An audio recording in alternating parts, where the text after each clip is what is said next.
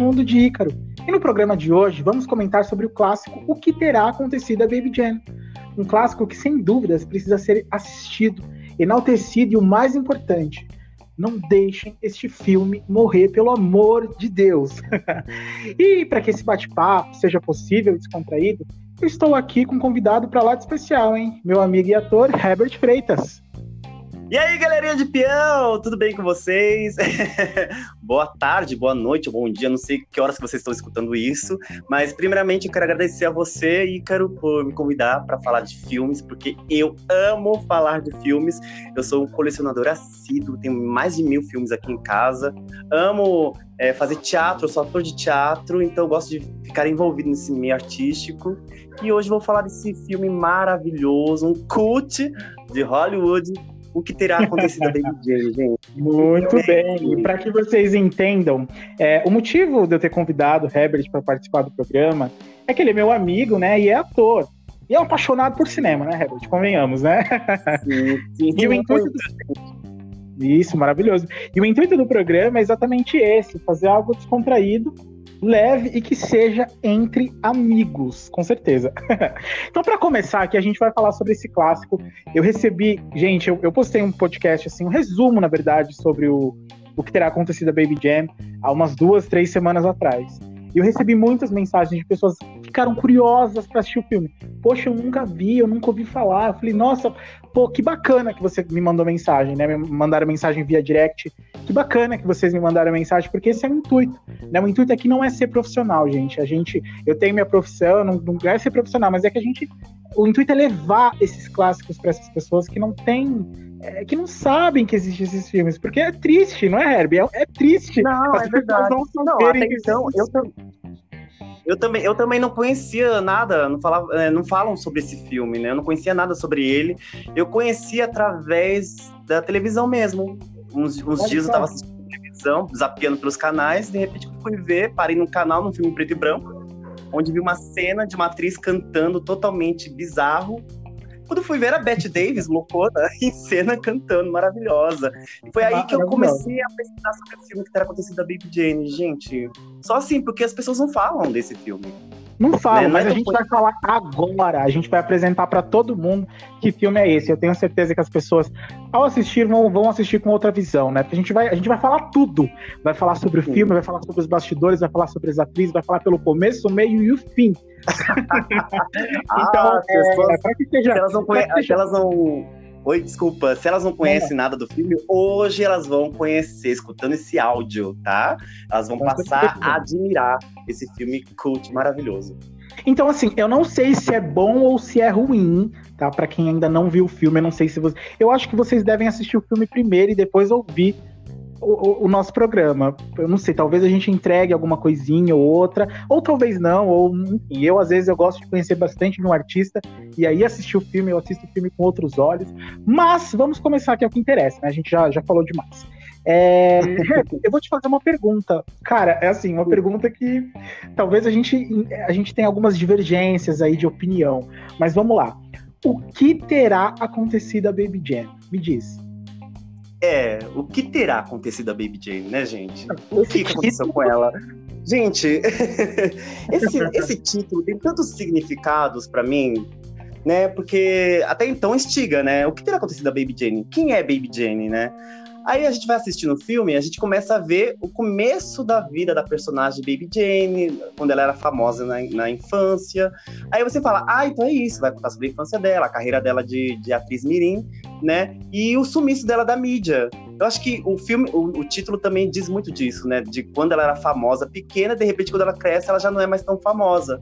Mas no decorrer do filme...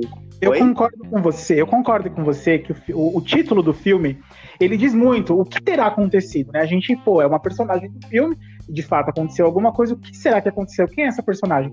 Eu concordo com você. Mas eu preciso pôr um adendo que, para mim, minha opinião pessoal, eu não gosto muito desse título. Eu acho, eu acho que é um ah. título. Ah, eu acho que é um título meio brega. Ah, não vai me dizer que não te instiga esse título. Se fosse um livro, se fosse um livro, vai, eu não, não conheço a história, tô na livraria e eu olho um livro, o que terá acontecido a Baby Jane? Desculpa um, um, livro que eu compraria sem saber algo sobre. Entende? Porque não, eu não sei, para mim é algo que não me chama atenção.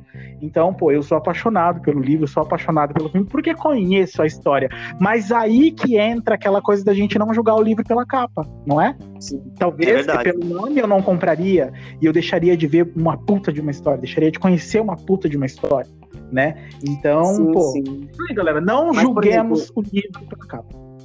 É, mas pelo livro já instiga a imagem, né? Porque não é só o nome que vem junto. Ali vem junto uma imagem de uma boneca quebrada. Então você já, já vai naquele intuito de que é uma coisa que é ruim, né? O que terá acontecido a Baby Jane não é uma coisa boa, né? Porque a imagem da boneca quebrada na capa, que inclusive fizeram pro filme também, já instiga, tipo, ué, como assim? Que história é essa? Quem é Baby Jane? É um boneco? É, é uma pessoa, né? É uma criança? O que, que é isso? Quem é Baby Jane? Então acho que é por isso que instiga, não é só pelo nome, mas sim pela composição toda, né? Não, com certeza. E esse livro, ele foi escrito pelo autor Henry Farrell no ano de 1960. E no ano de 1962, o filme ganhava a vida e quem interpretava as protagonistas era ninguém mais, ninguém menos que Bette Davis e Joan Crawford. Assim, uma, uma perguntinha, só uma perguntinha. Quem é a sua preferida das duas? Porque eu tenho uma preferida. Quero saber quem é a sua. É que até então eu não conhecia Joan Crawford, né? Então, para mim, a minha preferida era a Bette Davis, né? Porque, assim, eu conhecia a Bette Davis não atriz. Eu conheci através, primeiro, da música, que, que tem uma música chamada The Bette Davis Eyes, né? Acho que é isso o nome. Davis Eyes, que é final. Isso. Então, eu, eu... É, é, eles falavam que ela tinha um olhar muito marcante, então resolveram Sim. fazer essa homenagem a ela. E essa música é maravilhosa. Quem não conhece, Nossa. por favor, essa música é lindíssima. Eu escutava e falava, gente, quem é Bette Davis, né? Eu achava que era, tipo, alguém importante na vida da, da, da, da, cantora, né? Aí depois que eu fiquei sabendo que ela fez essa música pra atriz, aí comecei a correr atrás para saber quem era. E eu descobri a nossa queridíssima, maravilhosa, estupenda Bette Davis. Mas, gente, eu não consigo eu... falar de Bette Davis sem ficar nervoso, porque eu amo essa Não, eu imagino. Eu confesso, assim, eu confesso a você que eu também não conhecia muito sobre o trabalho da Joan Crawford. Assistia um filme ou outro com ela, mas assim, para mim era uma atriz X, que eu vi um filme, tudo bem. É, eu sempre gostei muito da Davis, porque eu não sei, eu acho que é do ser humano se identificar com aquelas, aquelas atrizes, aquelas pessoas, né? Personagens ruins.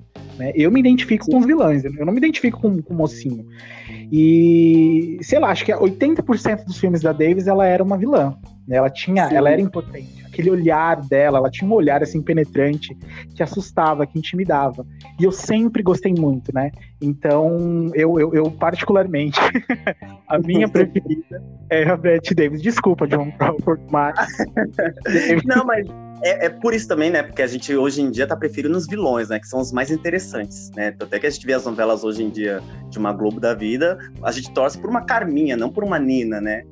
Então, mas não só por isso, mas porque a Bette Davis trazia uma força na, na interpretação, uma fúria, né? Que você acaba, acaba acreditando naquilo, você acaba acreditando nessa força que antigamente as mulheres não tinham. E a Bette Davis começou a trazer isso para as personagens, né? Essa força, essa independência, né?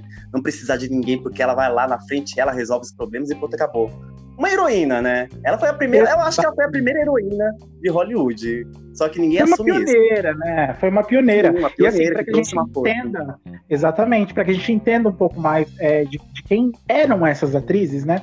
Em meados dos anos 60, é, elas estavam assim numa péssima fase da carreira delas. Elas foram assim grandes nomes de Hollywood. Elas eram cotadíssimas para tudo. Eram Sim. atrizes assim que mais ganhavam, tinham os cachês mais altos. Né? Mas a idade chega para todos. E Hollywood, eu acho assim que em toda essa indústria de entretenimento, né? Mas naquela época é, Hollywood era muito severo com, com, as atrizes, né? E eles, o que que Hollywood queria? Beleza. Hollywood queria beleza, longevidade, e enquanto as atrizes tinham isso, né, conseguiam entregar isso para Hollywood, beleza. Mas a idade chega, né?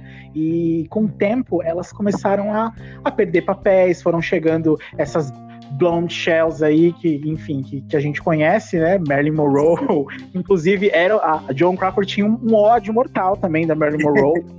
achava ela uma, uma prostituta de cabaré, né? Ela achava que ela desclassificava a, o, o, as atrizes ali, né? A, o Golden Globe da época. Sim, então... Greta Garbo também, maravilhosa.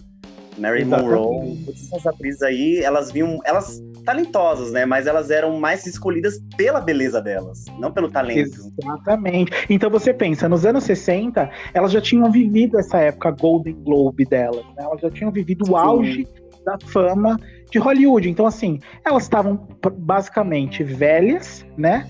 É, cheias de dívidas, não tinham trabalho. A Sim. Bette Davis sempre teve muito talento, mas nunca teve beleza, né? Convenhamos, Bette Davis Sim. não era uma pessoa bonita. Tanto é que pessoa... a, Bette, a, a Bette Davis, né? Ela tem dois Oscars nas costas, gente. Isso não é pra qualquer dois um, não. não. Ainda mais John... naquela época. É, e a Joan Crawford tem um Oscar nas costas. Então, tipo, é inquestionável o talento delas. Não é pouca bosta, não é pouca não é, bosta, é, é, muita bosta, é muita bosta. Mas assim, apesar de ter dois, Bette Davis com dois Oscars nas costas, Joan Crawford com um Oscar nas costas, elas estavam assim, num, num, declínio da carreira delas. Né? Ninguém chamava elas para mais nada, mas assim, dívidas chegam, é, não eram ricas, né? Porque acho que Sim. gastaram todo o dinheiro que tinham na época do, do glamour, né? Como se é, vamos gastar como se não houvesse amanhã, né? E precisavam Sim. trabalhar. Então, Bette Davis correu para onde? Para Broadway, né? Hoje, para nós, a Broadway é uma coisa nossa gigante, os atores maravilhosos da, da, da, da Broadway. Mas naquela época, a Broadway era um teatro, gente. Era um, um meio de. Era um meio de trabalho, assim, qualquer, Sim. entendeu? Era uma coisa pequena, não era essa coisa que é hoje. Então Bette Davis entrou para Broadway e foi fazer Broadway.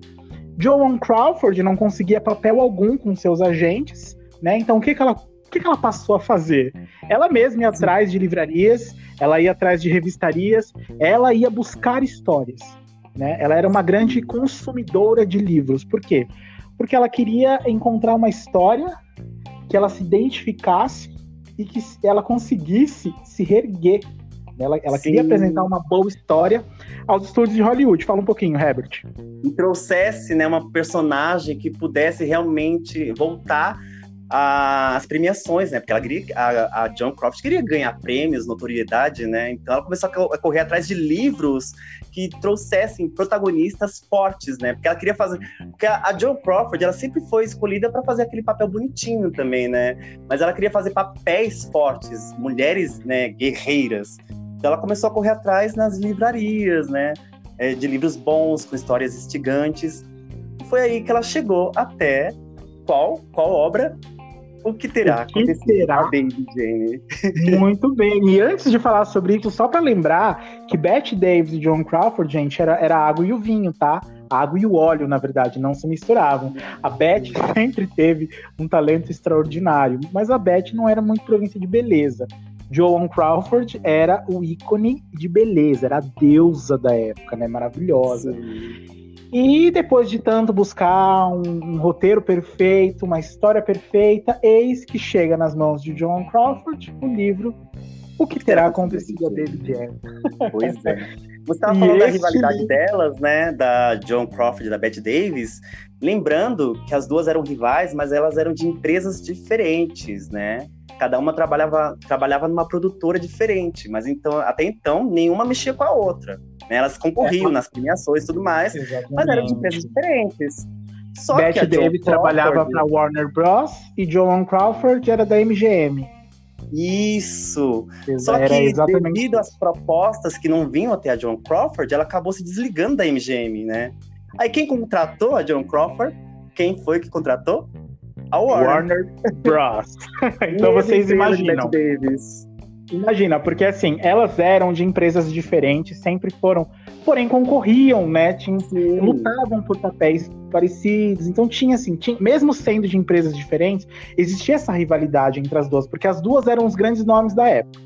Então, Sim. assim, pô, é, você tem um grande nome ali que você sabe que é, tem um monte de atriz ali, mas é só aquele nome que, que, que pode roubar o teu papel, que pode te colocar Sim. lá embaixo. Então sempre existiu essa rivalidade entre as duas, né? E aí, enfim, é, mas não era tão próxima, né? Sim, mas não, não era tão próxima, né? Cada um tinha lá seu trabalhinho na sua empresa, aí era, tava tudo bem, né, até então.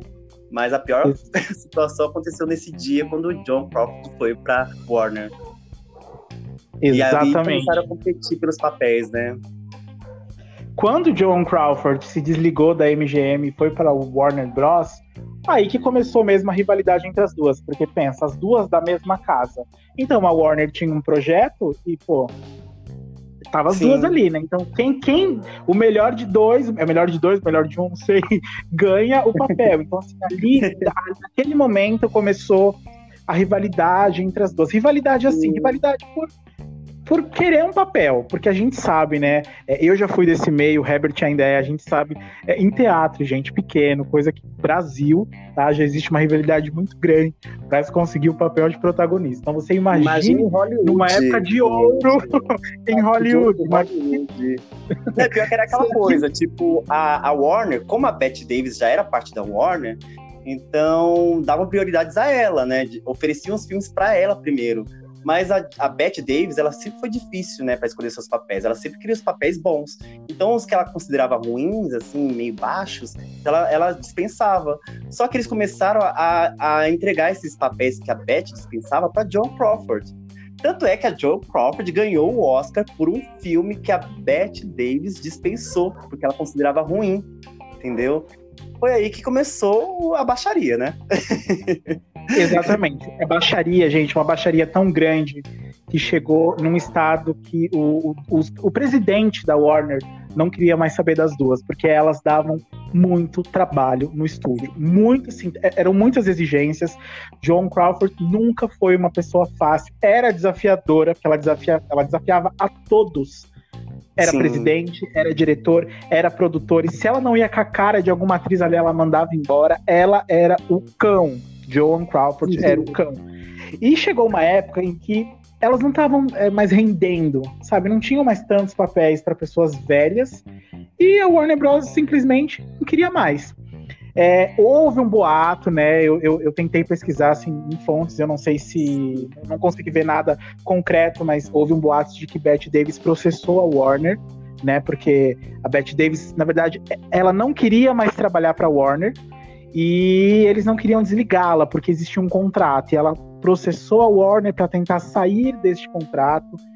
Resumindo a ópera, não conseguiu, porque o presidente da Warner queria ter o prazer de demiti-la. Então, assim, ele, e ele jurou, né? Ele jurou na época que ele jamais trabalharia com elas novamente. Uhum. então, assim, anos depois, anos luz depois, depois do, do, encerramento do contrato delas com a Warner, é, Joan Crawford estava esquecida na casa dela, lutando atrás de, de, de, de histórias. Bette Davis trabalhando na Broadway, que chega o roteiro, o livro que terá acontecido a Baby Jane. E Sim. me fala um pouquinho mais. É, a, a Joan Crawford achou esse roteiro, Herbert, e ela tinha um diretor específico que ela queria que produzisse esse filme, certo? Certo, foi um diretor chamado Albert, eu não lembro o sobrenome dele, mas eles já tinham feito um filme juntos, né? Então ela já tinha essa liberdade com esse Albert diretor. Aldrich. Isso, Acabei de ver esse nome mesmo. eu não tenho papel nenhum aqui comigo, tá? Tô com a colinha, eu tô com o Blu-ray aqui na mão. Qualquer coisa você vai me soprando aí os nomes, os filmes. Eu não lembro qual, qual o nome do filme, o filme que eles fizeram juntos mas deu certo a parceria entre eles e tal. Então ela pensou nele para fazer o que teria acontecido da Baby Jane. Então, ele ficou meio hesitante, porque até então ele, ele vinha de filmes de faroeste, que não eram tão famosos, filmes mais assim, B também, né? Então, para ele, ele tava meio que esquecido e acomodado, né? Foi aí que então, esquecido, esquecido, acomodado, e a última produção que ele tinha feito tinha sido um fracasso de bilheteria. Então Sim. ele estava completamente é, no escuro, ele estava com medo dos Sim. estúdios não não aceitarem ele, porque isso conta muito, né? Às vezes você é pode ter 10 filmes incríveis e maravilhosos. Se o seu último filme foi ruim, o, o, ah, os estúdios já, te, já te, olham com, ah, não sei, não sei se Você quer. Visto através desse filme que foi ruim, não pelos bons que vieram, né? Hoje em dia é assim também, né? Hoje em dia Hollywood continua assim. As pessoas têm bons atores aí que fizeram filmes maravilhosos e só porque fizeram um filme ruim, aí já começa, né? Aí começa a, a esquecê-los, a tirá-los tirá de campo. Isso é muito ruim, né, gente? O pessoal não pensa no, no, lado bom do que aconteceu já com eles. Sempre vai pelo Exato. ruim. E foi o que aconteceu com o Albert, né? E a, a Crawford já tinha trabalhado com ele anteriormente Sim. Tinha gostado muito do, do, do, modo com que ele dirigia, do modo com que ele a tratava. Ele sempre teve muito respeito por ela, né? Então ela entregou esse roteiro, esse livro, nas mãos dele e falou: Olha, eu quero que você leia. E ele olhou assim pra cara dela: o que terá acontecido a Baby Jane? Você tá querendo que eu leia um, um filme barato, uma, uma história barata de terror? E ela falou: leia. e ele leu. se apaixonou pela história e houve o interesse da parte dele de fazer a produção. Mas Sim. Joan Crawford porém, tinha uma exigência. Porém, porém Joan Crawford tinha uma exigência, e essa exigência não era pequena. Herbert, era. qual era essa exigência de Joan Crawford? Joan Crawford, ela, ela tava pensando grande, viu? Mesmo com os obstáculos da vida, ela pensou grande. Ela pensou quem em chamar a maior rival da vida dela. Como pode isso? ela queria, quem, ela... Quem, quem, quem era essa rival? ela queria muito que Bette Davis fizesse a protagonista do filme. Pronto, aí. Todos caíram Meu Deus. no chão. E, nossa, isso, e isso pra época foi. Como assim? Porque era declarado, né, que as duas. É, as duas não se né? gostavam. Né? Elas não se gostavam na verdade. Sabe quando você trabalha com alguém, você fala, ah, eu não gosto dessa pessoa, mas eu, eu trabalho com ela, eu tenho que respeitá-la, eu tenho que suportá-la aqui no meu trabalho? Era esse tipo de, de rivalidade que elas tinham. Mas a mídia fez esse ódio é, ser muito grande, né? Eu acho que a mídia fez tanto que elas realmente se olhavam e se tivesse uma arma, uma tirava na outra. Né? Porque era Sim. muita picuinha, era muita rivalidade que a mídia jogou, jogava em cima dela. E a Mas... Joan Crawford fez essa exigência. É, ela queria... A Joan Crawford não queria saber disso, não. A Joan Crawford queria que Bette Davis fizesse esse filme com ela. Porque ela, Joan Crawford, já estava decadente. Ela percebeu que a Bette Davis também estava na decadência. Então ela pensou, pô, juntar dois monstros do cinema de Hollywood no mesmo filme, gente, sucesso na certa, né? Exato. Foi aí que ela o argumento. Qual foi o argumento de Joan Crawford? Gente, embora a história seja assim completamente diferente da realidade, tinha muita semelhança com a realidade. Porque o filme Sim. conta a história de duas irmãs que eram atrizes, né? E que cresceram e foram esquecidas. E ali nós estávamos falando de duas grandes atrizes que foram, é, foram os ícones da época, que cresceram e ninguém mais queria saber. Então tem muita semelhança. Então nada melhor do que duas atrizes que estavam vivendo a decadência da, da, da época fazer um filme desses, né? Então o, o, o, Robert, ele falou: como assim? Como assim? Joan Crawford e Bette Davis? Não dá, não tem como trabalhar com as duas. É suicídio, é suicídio. E essa foi a exigência da, da Joan Crawford. Então, assim, ele se interessou muito pelo papel, ao ponto Sim. dele bater na porta né, da, da, da Warner e conversar com o presidente. Presidente Sim, é ficou meio assim, ai, não sei, é, é, um, é, um, é, um, é uma categoria nova de filme, não sei se a gente deve arriscar. E assim, então, ele, ele... O, o presidente, ele, ele até se interessou pela, pela, pelo, pelo filme, né? Só que o problema era que ele queria duas novinhas fazendo as irmãs. Ele falou, quem eu vou chamar para fazer as irmãs? Aí começou a citar várias atrizes novas, Ele né? queria, Jovens. exatamente, ele queria duas novinhas da época. Ele era, era uma exigência dele, mas o Robert não tinha aberto a boca ainda para dizer para ele que não, que ele já tinha as atrizes. Então foi muito legal na época é, os relatos, né, de, de, dele citando, ele apresentando um leque de possibilidades de atriz que poderia é, interpretar a, a Blanche e a Kate, né? Kate? Kate, me fugiu o nome. é a Baby Jane. Baby Jane eu tô lembrando da. Sei lá do que eu tô lembrando. Lembrou da Baby Jane, é isso. Exatamente. Não é o filme. Eu acho que eu lembrei da Kate Hudson, que ela me ligou ontem. Fiquei pensando. ah, é verdade, eu tava te procurando, é verdade. Ah, eu tava enlouquecida atrás de você. Resumindo a ópera, é, foi, foi, foi bacana, porque devia ter sido no mínimo interessante, né? O Robert Sim. olhando para a cara do presidente da Warner e o presidente assim, todo, nossa, tem esses nomes aqui e ele, meu Deus, como que eu falo isso? Porque ele já sabia, ele já sabia que o presidente da Warner jurou que nunca mais na vida dele ele contrataria Joan Crawford e Bette Davis. Herbert, eu quero que você fale Sim. um pouquinho de como foi pro Robert contar pro presidente da Warner quem Nossa. teria os nomes que ele escolheu para o papel. Não, o cara simplesmente acabou com a raça dele, né? O dono da Warner falou: que você é louco, cara? Como assim? Você quer que eu traga de volta Bette Davis, John Crawford, as duas problemáticas da minha empresa? Não, não quero. Só que o Robert ele tem lábia também, né? Ele começou a falar todos os pontos positivos que poderiam trazer dinheiro para a empresa e tudo mais. E se eu não me engano, gente, me conserta se eu estiver errado. Eu acho que o Robert ele começou a falar que ele mesmo poderia colocar o dinheiro no filme, não foi? Então, na verdade, na verdade, assim, o Robert ele tinha um poder muito grande de, de, de convencer, né? Sim. E ele, ele tentou usar todos os argumentos que ele tinha para que o presidente da Warner financiasse, patrocinasse e aceitasse o filme. Sim. O filme ele causou, ele gerou um interesse no presidente, mas quando o Sim. Robert falou os nomes das atrizes, esse interesse foi por água abaixo o presidente realmente tinha um ódio muito grande delas, né? Por tudo que elas causaram ali. Não eram pessoas Sim. fáceis de se lidar e de Verdade. trabalhar. E aí o, o, o, Robert ele falou, poxa, mas olha, é, elas têm uma rivalidade aí fora. Isso já é um marketing, é uma propaganda. Olha, é, o filme fala sobre duas irmãs que eram atrizes, que, que, que caíram na, na, na, carreira, que estão tentando se reerguer. E é uma realidade delas. Então existia muitos pontos da história que seria um marketing, né? Num, eles nem teriam que gastar muito. E um dos pontos importantes também é que o filme tem uma única locação. Na verdade, assim, tem a locação principal, filme se passa praticamente inteiro, 95% no mesmo cenário.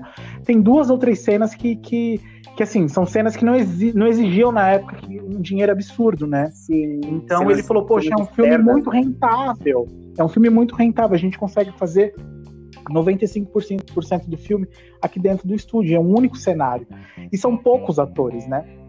Então ele, sim, sim. ele tentou de todas as formas convencer. Mas o presidente da Warner falou não. Joan Crawford e Bette Davis, não. E aí ele virou e falou assim: então eu financio o filme, eu pago o filme. Risco total meu. Se o filme for um fracasso, problema meu. Me ferrei, tô falido, perdi minha casa. E ele só queria se for, um, se for um sucesso, a Warner tem a porcentagem de bilheteria. Ele isso... só queria que a Warner distribuísse o filme, né? Só isso. Ele falou: só quero que a Warner distribua pro cinema. Só isso que eu quero. Exatamente. Ele queria que o, que, que o presidente da Warner distribuísse o filme. Se eu não me engano, em 40 salas para começar. 40 Sim. salas nos Estados Unidos, tá? E, poxa, o presidente, nossa, mas 40 salas, é, eu só quero que você distribua. Eu vou financiar o filme. Eu vou fazer todo o pagamento. Se der errado, é um problema meu. Mediante isso, né, gente, o cara não é bobo nem nada, e o cara ia ter um filme para distribuir, claro, né? não ia tirar um tostão do bolso, dane-se que era Joan Crawford, Bette Davis, Vamos topar. e aí começou a produção do que terá acontecido a Baby Jane. Herbert, uma coisa que a gente estava comentando Oi. esses dias. Fala pra gente de como foi o primeiro dia de gravação. Ou melhor, a construção. Porque, gente, naquela época, não pense vocês que Hollywood tinha os seus maquiadores. Não tinha, tá? Não. A própria, o próprio artista, o próprio artista, as mulheres, né? Homens ainda tinha alguém que. Né, mas as mulheres, elas mesmas que tinham que se produzir. Elas tinham que se maquiar. Então, no primeiro dia de gravações, eu quero que você conte um pouquinho de como foi essa construção da, da, das personagens. Conta pra então, gente. Então, vou por, vou por partes, né? Porque eu vou contar cada uma, porque cada uma tem seu modo peculiar, né? Porque a John Crawford, como ela sempre foi o padrão de beleza de Hollywood, dos, da época de ouro, né? Então ela sempre queria parecer bonita nos filmes, né? Qualquer filme ela sempre seguia a moda. Até que várias épocas da vida da Joan Crawford, você pode ver que ela foi mudando com o tempo, né? Até que no filme que ela ganhou o Oscar, ela colocou os ombros, assim, ombreiras, né? Pra ficar mais sedutora e tudo mais. Então, nesse filme não foi diferente. Ela queria ficar bela. Só que aquela coisa, né? A personagem que ela ia interpretar não tava tão bela, tava envelhecida, teria que ser envelhecida, tá há anos, né, numa cadeira de rodas, então não poderia ter uma beleza tão exuberante, porque ela tá enclausurada. Então, mas a Joe Crawford não queria saber disso, ela queria fazer a personagem mais bela possível, né? Já Bette Davis, não né? Bette Davis, como é uma atriz que. Eu acho que ela veio do teatro, né? A Bette Davis, se eu não me engano. Bette Davis, ela é gente como a gente. Bette é... Davis é da maloca. Bette Davis, ela não tem classe. ela mandava todo mundo. Ela já queria. Não, Bette Davis já já mergulhou na personagem total, porque ela se transformou completamente, né? Ela colocou uma maquiagem pesada, uma roupa infantil, né? Porque o filme fala muito disso, né? Da, da, da personagem Baby Jane ainda viver né, na, no, na época que era criança, que era famosa, né? Meio que na loucura. Então ela veio com a roupa infantil e com a, não, detalhe maior é a peruca, né?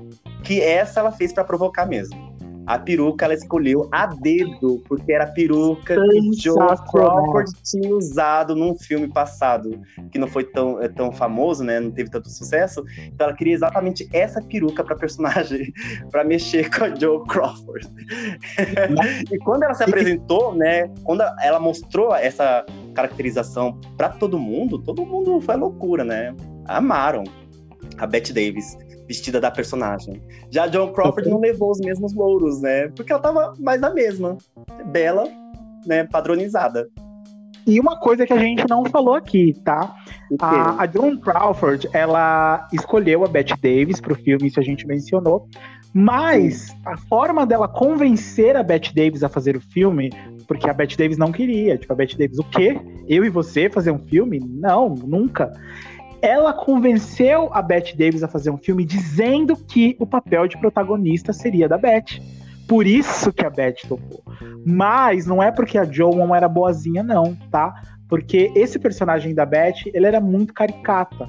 Era um personagem assim que era um tiro no escuro, era um risco. Sim. Já a personagem da Joan já era uma mulher assim, ai, coitada, sofrida, talvez ganhe o Oscar, né? Então, assim, teve essa malícia da Joan Crawford, não foi, Sim. ai, sou boazinha, quero... Que é uma quero... personagem que tem, né, que tá numa cadeira de rodas, não, né? Joan Crawford então, era uma que, né, seria Joan a personagem da vida dela. Exatamente. Então, assim, teve. Quando a, elas chegaram lá na, no estúdio para fazer os testes de maquiagem e tudo mais, a Joan Crawford, né? No camarim da Joan Crawford, toda linda, maravilhosa, perfumada, com duas ombreiras gigantes. Bette Davis olhou pra ela. E detalhe, Bette Davis era tão. Ela tinha um asco tão grande da Joan Crawford que nunca chamou ela de Joan Crawford. Chamava ela de Lucille, que é o nome Sim. verdadeiro dela. A Bette Davis abriu é a porta do camarim no primeiro dia e falou: o que, que, é isso, Lucille? Onde você tá achando que você vai com essas ombreiras? Com essas ombreiras e com esses peitos falsos, porque a, a Jo também usava peitos falsos. Tira essas ombreiras, esses peitos falsos e tira esse batom. Você é uma velha sofrida numa cadeira de rodas.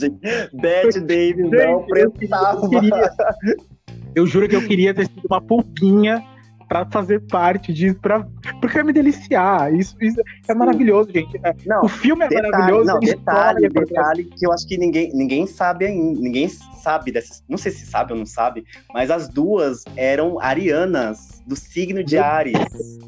Imagina duas... a explosão das duas, o tempo todo, uma falando verdade na cara da outra.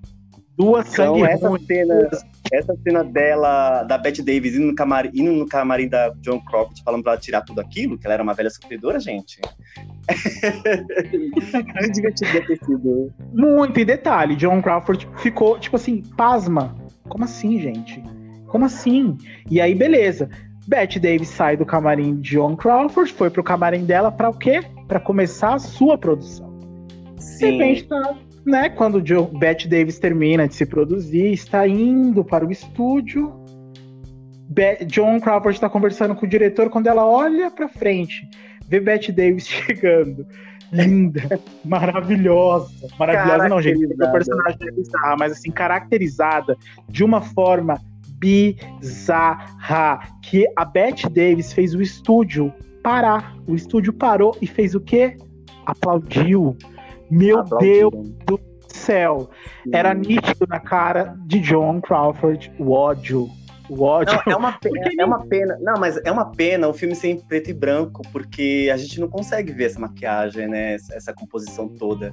Mas hoje em dia tem, né, essas artes, né, uma tecnologia que mostra como que tava a cor na época, né? E tem uns, umas imagens realmente. Foi bizarro. Porque você assiste o filme e fala, ah, normal, né? Ela tá de peruca, de vestido. Mas você vê agora as fotos é, coloridas, Gente, realmente bizarro. Parece uma boneca de cera a Bette Davis. Você Parece fica pago com a assim. bizarrice. Exatamente. E eu gosto dessa coisa do preto e branco, porque eu acho que dá um clímax no filme. Talvez se esse filme fosse colorido, talvez não teria tanta graça. Eu acho É. que o preto branco traz um ar bizarro. E, e- Um e essa sombrio, personagem, né, gente, essa personagem, ela é bizarra. Entende? Você, você tem todos os tipos de sentimento por ela. Você sente amor, você sente pena. Eu, eu, eu era apaixonado por ela, gente. Eu, eu queria pra mim a Baby Jane.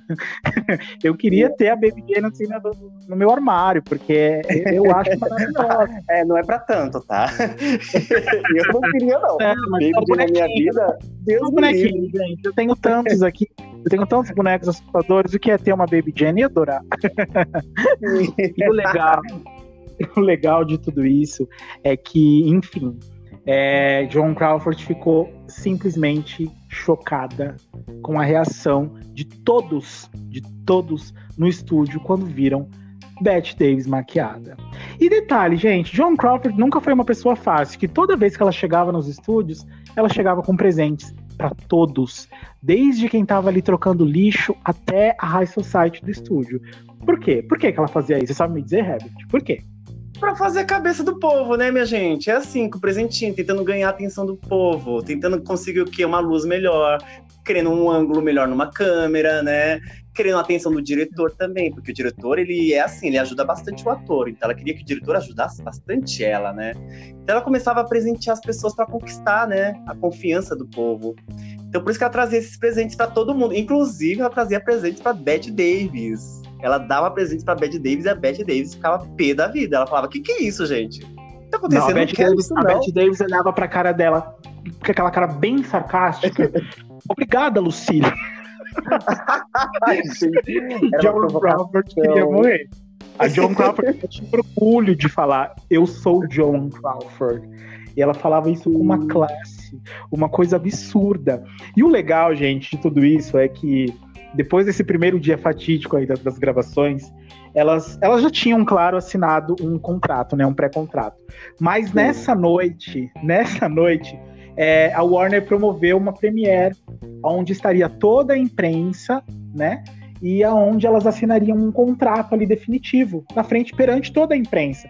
Porque assim, até então foi divulgado que elas fariam um filme, mas ninguém estava acreditando de fato. Tipo, pô, John Crawford, Bette Davis no filme e tal. E houve essa premiere, onde elas assinariam este contrato. E, aí, né, né, nesse dia foi super engraçado, porque elas fizeram um show, foi um show para assinar esse contrato. Por quê? Uma queria assinar primeiro que a outra, né, por conta da foto. Uma queria um melhor ângulo que a outra por conta da foto. Mas teve um episódio muito engraçado que quando é, John Crawford está fazendo uma pose, uma pose para assinar o contrato, que ela olha para o contrato e ela vê uma pequena diferença. Ela vê que Bette Davis estava ganhando 600 míseros dólares. Gente, 600 dólares. O que é 600 dólares para uma diva? A menos. Não, Bette Davis estava ganhando 600 dólares a mais que John A Crawford. mais, a mais. A mais que Joan Crawford. Joan Crawford ficou louca. Louca. Parou na hora o que estava fazendo e fez o show da Xuxa que ela é acostumada. Fala pra gente, Herbert, como foi esse show? Gente, simplesmente ela chegou no diretor e falou: ou, ou, assim, ou você muda o meu valor aí, o quanto que eu vou ganhar, ou eu não faço mais esse filme, cara. O que, que tá acontecendo aí? Por que Bette Davis tá ganhando mais do que eu? Só porque ela é a protagonista da, da- do filme? Eu também tenho a mesma quantidade de cenas que ela. O que tá acontecendo aí? Foi aí que o diretor, tadinho, acho que, gente, esse diretor acho que sofreu tanto nas mãos das duas. Sofreu muito, Porque e ela- detalhe, ela ainda, ela ainda chegou e falou pra ele, entendeu? Você vai mudar, porque senão você não me terá no seu filme. E outra, não quero só que você arrume 600 dólares, eu quero 1.500 a mais que Bette Davis. e o que, que o diretor fez? Gente, primeiro assim, que o diretor, ele tava num beco sem saída. Porque Sim. ele tirou dinheiro do bolso dele, né? Ele tirou, coitado, tirou dinheiro do bolso dele. E naquela época, assim, a gente tá falando de uma produção de, sei lá, 4 milhões de dólares. Naquela, hoje, assim, a gente vê filmes de Hollywood com produção de 200 milhões de dólares. Mas para aquela época, 4 milhões era muito dinheiro, né? Não é que nem é hoje. Então, assim, ele tirar 4 milhões do bolso dele, ele hipotecou a casa dele. Então ele, ele corria o risco. Então, assim, ele relata que ele tinha um medo muito grande de abrir a boca perto dela, porque elas eram uma bomba relógio. Entendeu? Então, assim, ele não podia contestar o pedido da Joan Crawford. Ele tinha que acatar, porque se ela saísse do filme dele, bum, ele se ferrava. Entendeu? Então, assim, coitado, eu imagino o que este cara sofreu para produzir esta bagaça. não, e até porque foi a John Crawford que trouxe a obra até ele, né? Até então ele não conhecia. Então, todo o mérito do filme vai graças a John Crawford, que insistiu em fazer isso na cara dele. Ela jogou isso na cara dele. Ela falou para ele: como assim? Você só está fazendo este filme porque eu trouxe. Eu trouxe esse projeto até você. Senão você não saberia. Entendeu? Então o cara tava lá, o cara não teve saída, o cara não teve escolha. Teve que pagar 1.500 dólares por semana a mais para Joan fucking Crawford. Isso foi sensacional. Herbert, é, falando um pouquinho mais assim sobre os bastidores e o universo do, do filme, é, uhum. O que terá acontecido da Baby Jane, é, quando a gente fala assim um filme de terror, gente, não pensem que é um filme onde vocês verão cabeça rolando, sangue, não é, tá? É, é um filme diferente. Eu digo diferente porque você encontra terror, você encontra suspense, você encontra comédia e você encontra muito drama, né? Porque Sim a história em si é uma história pesada. Da Crawford, né? Que é dramaticona no filme. o drama Super. vem mais da Joan Crawford. Super, porque com a Bette Davis é só alegria, tá, gente? Bette Davis maravilhosa. Só risada, só deboche, né? Eu quero que você me diga, é, você tem alguma cena que você particularmente você goste muito no filme? Porque eu tenho a minha preferida. Eu tenho uma cena assim que para mim é, não tem cena melhor. E eu não me canso de ver, tá? Eu sempre Será me pego que... vendo essa cena no YouTube, acho maravilhosa. Será que é a mesma cena? Não Deve sei, qual ser, porque Então, foi a cena que me apresentou o filme. Quando eu falei para você que eu não conhecia a obra até então, que eu tava em casa zapeando pelos canais, né, na minha televisão, uhum. de repente foi a, a primeira cena que eu vi, que foi a nossa queridíssima, saudosíssima Bette Davis cantando a música que ela cantava na época de infância, quando ela era famosa, né? Tá. E ela toda, né, vestida, com o cabelinho já todo cacheadinho, cantando a musiquinha. Só que eu não lembro como que era essa música, mas é uma assim, gente, quando a gente escuta essa música, ela gruda na cabeça. Ela gruda de uma tal forma. Inclusive, Olha, só, só, um detalhe, só um detalhe. Um, essa, essa cena, ela passa num filme de terror, que não sei se você sabe, que é A Casa de Cera, que é recente, acho que é 2005 o filme. Essa cena, essa cena do filme passa num, num, cinema que tá rolando a cena do filme A Casa de Cera. Nossa, Porque que é legal. bizarra que foi pro filme de terror. Não, Você lembra dessa cena? E assim, é, essa cena é a mesma que a minha. Eu acho essa cena, gente, é icônica. Icônica, por quê?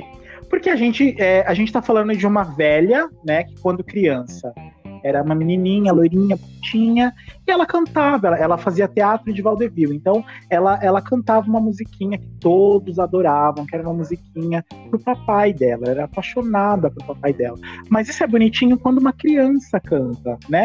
Agora você imagina, você imagina uma velha, Sim. né, 60, 70 anos, louca, com o rosto pintado de branco, uma pinta de forma de coração no rosto, cantando uma música dessa. Né? Então, assim, essa cena pra mim é icônica. E eu amo, eu sou apaixonado por essa música, pela forma. Gente, vocês precisam assistir a forma com que ela canta essa música. Não é normal. Sabe? Não é uma cantora com uma voz maravilhosa cantando essa música. É uma coisa bizarra. A voz que ela coloca é bizarra, o olhar que ela coloca é bizarro, é a forma com que ela mexe o corpo dela é bizarra. É uma coisa bizarra, vocês precisam assistir. Mas e essa ao mesmo música é tempo é fascinante, né? É, é uma cena que dura, acho que uns dois minutos, e ao mesmo tempo que é bizarra, é fascinante de ver a loucura humana e Gente, o legal é um mix de emoções, é complexa essa cena. Essa cena. Essa cena ela me causa ela me causa, como eu posso dizer, um certo incômodo, porque assim, você se você se identifica com a Jane, você se identifica Sim. com ela. Ela é um personagem que a gente se identifica em algum determinado momento. Porque você não consegue ver tanta maldade. Ela é ruim, tá, gente? Mas você, vocês não conseguem ver tanta maldade nela e você acaba se identificando. E assim, você vê que ela tinha um amor muito grande pelo pai dela, coisa que ela nunca teve pela mãe ou pela irmã, mas ela teve um amor pelo pai dela. Então você vê uma pessoa velha, vestida, ela, ela se veste como uma bonequinha, né? É, aquele sim, vestidinho de bonequinha. E ela querendo voltar, é, ela tinha um sonho de voltar a fazer sucesso. Então ela contrata um pianista. E assim, na primeira vez que esse pianista chega até a casa dela, ele se assusta assim com a imagem que ele vê. E quando ela passa a letra da música para ele tocar, que ele começa a tocar e ela começa a dançar, é hilário a cara que ele faz. Tipo, Meu Deus, o que eu estou fazendo aqui? E ela é cantando hilário. aquela música. Mas ela canta essa música com o coração. E o nome dessa música é, é I've Written a Letter to Daddy eu escrevi oh. uma carta para o papá. Filho, eu sei, tá pensando o quê? Eu não tenho uma é, voz, mas eu não sou você, você, você conhece a música? Você sabe como então, a letra da música? É que assim, eu já assisti muitas vezes o filme, né? Então, assim, eu, eu, eu não lembro a música 100%, mas uma coisinha ali, né, eu lembro, assim. Ah, é? Mas, ah, é? Já que você é a Baby Jane da relação aqui com a gente, e eu sou, eu sou a Blanche, que sofro nas suas mãos. Meu Deus! você tá eu sou mais dramático, eu sou mais aqui, ó, introspectivo, você já é mais aberto na vida, né? Então, canta aí, Baby Jane, canta eu quero ouvir. Eu não sou cantor, não. Se bem que, não, ah, se bem não. que se bem que, que eu vou soltar minha voz agora, porque se fosse, se fosse uma cantora, assim, você fala, nossa, que voz, meu Deus, Sim. eu com certeza não cantaria. Mas, gente, Baby Jane canta de uma forma, assim, completamente grotesca, bizarra, então talvez isso eu consiga, né? Porque eu sou uma pessoa que não. Sou uma pessoa não cantante. Ah, é? Mas. É. então, assim, essa voz que ela faz no filme Talvez eu consiga, né, gente? Não é muito esforço. Mas é uma ah, letra bem legal. Curioso, canta. canta, que eu tô vou lembrar tudo. Eu não sei se eu vou lembrar tudo, mas vamos lá. Ela começa ah. assim, ó. I've written a letter. eu não consigo. Vai, canta! Só cantar a primeira parte. A letter to daddy. The na na na na na na na. I return to daddy to kiss. Peraí, eu, eu, eu, eu, não lembro, eu não vou lembrar. Eu não vou lembrar, mas assim. Gente, não, mas é a, música, legal, a, música, a música é tão boa que ela gruda na cabeça, gente. Gruda. Eu fico cantando. Tem horas que eu tô aqui em casa fazendo nada, de repente já tô cantando a música, que ela gruda. E o final da música é legal. O final da música é legal que ela fala: Singing I love you. né? você, você não conhece, você tá assistindo pela primeira vez, mas você vai junto com ela no you. Sim, muito legal. É, é, é, assim, legal. A, a, cena é engraçada, mas ao mesmo tempo a gente sente compaixão pela personagem. E eu acho que até então a, a Baby Jane ela mostra uma, um lado ruim, né? Mas quando, quando chega nessa cena, ela mostra uma ingenuidade tão bonita, né? Porque mostra que, que ela não é uma pessoa má, né? Então ela só, ela só tá vivendo no passado ainda, ela não cresceu. E ela teve muitos traumas. Então, quando chega nessa cena, é lindo de ver. Eu adoro é lindo de ver, de ver. ver essa cena. É lindo de ver. E sabe que eu percebi aqui no nosso bate-papo, amigo? Que a gente não deu spoilers sobre o filme. E isso é legal. Porque o meu Sim. medo era que pessoas que não, é, é, que não tivessem assistido o filme ainda ouvissem aqui o, no, o nosso programa e ficassem, Sim. pô, mas eles já entregaram o filme. Então, não, gente. Não. A gente, na verdade, a gente falou um pouquinho dos bastidores do filme, a gente falou sobre as atrizes, mas a gente não falou o que acontece no filme. Então a gente não vai falar. Então aqui não tem spoiler, ok? Até porque é a gente quer que a gente quer que as pessoas assistam, né? O filme é tão bom que as, pessoas precisam assistir, né? Agora, Mas, se é um assim, filme ruim, é o final e pronto, acabou. Exatamente. E assim, peço que vocês assistam o filme com o coração aberto. Porque, assim, é triste, assim. Eu conheço muitas, muitas pessoas, muitas pessoas jovens, assim, inclusive, que a gente tá conversando. Nossa, eu sou apaixonado por filme. Sério? Ai, que legal. Que tipo de filme que você gosta? Ah, eu gosto de filme tal, tal, tal, tal. Tipo assim, grandes produções de Hollywood. E quando a gente fala, você já viu um filme em preto e branco? Você já viu um filme dos anos anos 50, 60, a pessoa, ah, não, nunca vi, não tenho paciência, ai, preto e branco, ai, não sei o quê. Então, assim. Não é um filme. Ah, nossa, é a pior coisa quando eles falam, né? É um filme velho. É, gente. Um filme... gente, não fiquem. Eu quero vocês que não fiquem com esse preconceito, porque é, eu vou dizer para você, particularmente, eu sou amante, sim, de filmes novos, gosto muito de filmes novos, mas eu, eu tenho um amor assim, muito grande por filmes antigos. Por quê? É, muitos de vocês não sabem, gente, mas eu tive uma carreira aí, né? Não foi como o John Crawford e Beck Day, mas eu já caminhei muito aí nos caminhos de TV, de cinema e publicidade. Hoje eu não faço mais parte Sim. disso. O Herbert continua, né? A gente se conhece há mil. Eu nasci há 10 mil anos atrás, ele nasceu há 30. Então assim, a gente se conhece dessa época aí. Eu abandonei, Sim. mas o que eu sempre gostei muito desse, desses filmes, principalmente para quem é ator, é que os filmes de antigamente, eles não tinham recursos, né, que tem hoje. Então, assim, o trabalho Sim. principal era do ator. O ator tinha que. Você pega um filme de terror onde é, não tem efeitos, não tinha efeitos. Então, assim, esses filmes eles ganhavam pelo quê? Pela expressão. Era uma coisa Sim. bizarra, era uma coisa sombria. Então é legal vocês assistirem sem preconceito entende? Assistam ao filme e se deliciem com as cenas. É, um, é uma brincadeira tão gostosa, é um jogo de, de, atuação, que é uma coisa assim que dificilmente vocês vão encontrar nos filmes que vocês veem hoje. Não tem. Tá? Sim, Nós temos é um filme simples. É, Por exemplo, nós temos Baby Jane, Baby Jane é um filme simples, mas é tão gostoso de ver a não a técnica, né? Ah, porque nossa, tem uma batalha, tem uma ação. Não, é um filme que acontece num ambiente só, mas a graça tá na força das personagens, na fúria das atrizes interpretando essas personagens. Isso que deixa o filme mais interessante ainda, né? Eu, olha, eu, eu fico triste de saber. Oi? Olha que coisa legal, isso que você tá falando é super legal, e eu lembrei aqui de uma coisa, que Joan Crawford, ela era uma atriz de uma cena só. Cara, isso é, isso é, isso é, é magnífico, isso é sensacional, entendeu? Pensa, uma atriz de uma cena só. Entendeu? Ela não regravava, né? Ela não Ou regravava. Não? A, não, a primeira cena dela, o, o diretor já. Porra, fantástico. Não, precisa não precisava regravar por causa do talento dela, né? Exatamente, ela era uma puta de uma atriz. Então ela, ela foi conhecida como uma atriz de uma cena só. E coisa que isso é muito raro, viu, gente? É, eu já cansei aí de ficar 12 horas em. Você também, né, amigo? 12 horas em diária. Sim.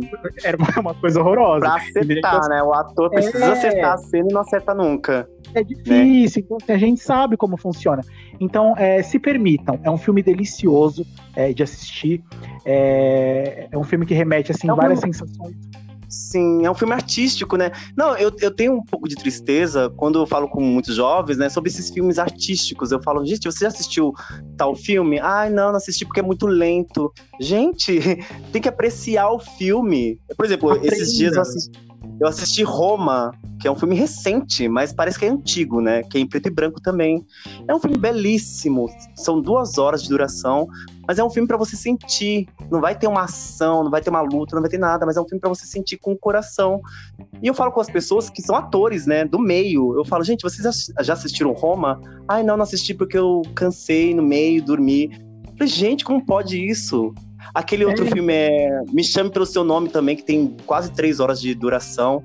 É um filme belíssimo, com uma fotografia incrível, mas as pessoas pensam em filmes ágeis, filmes que têm uma ação, que têm um luta, que têm um embate, que tenham sempre uma intriga, né?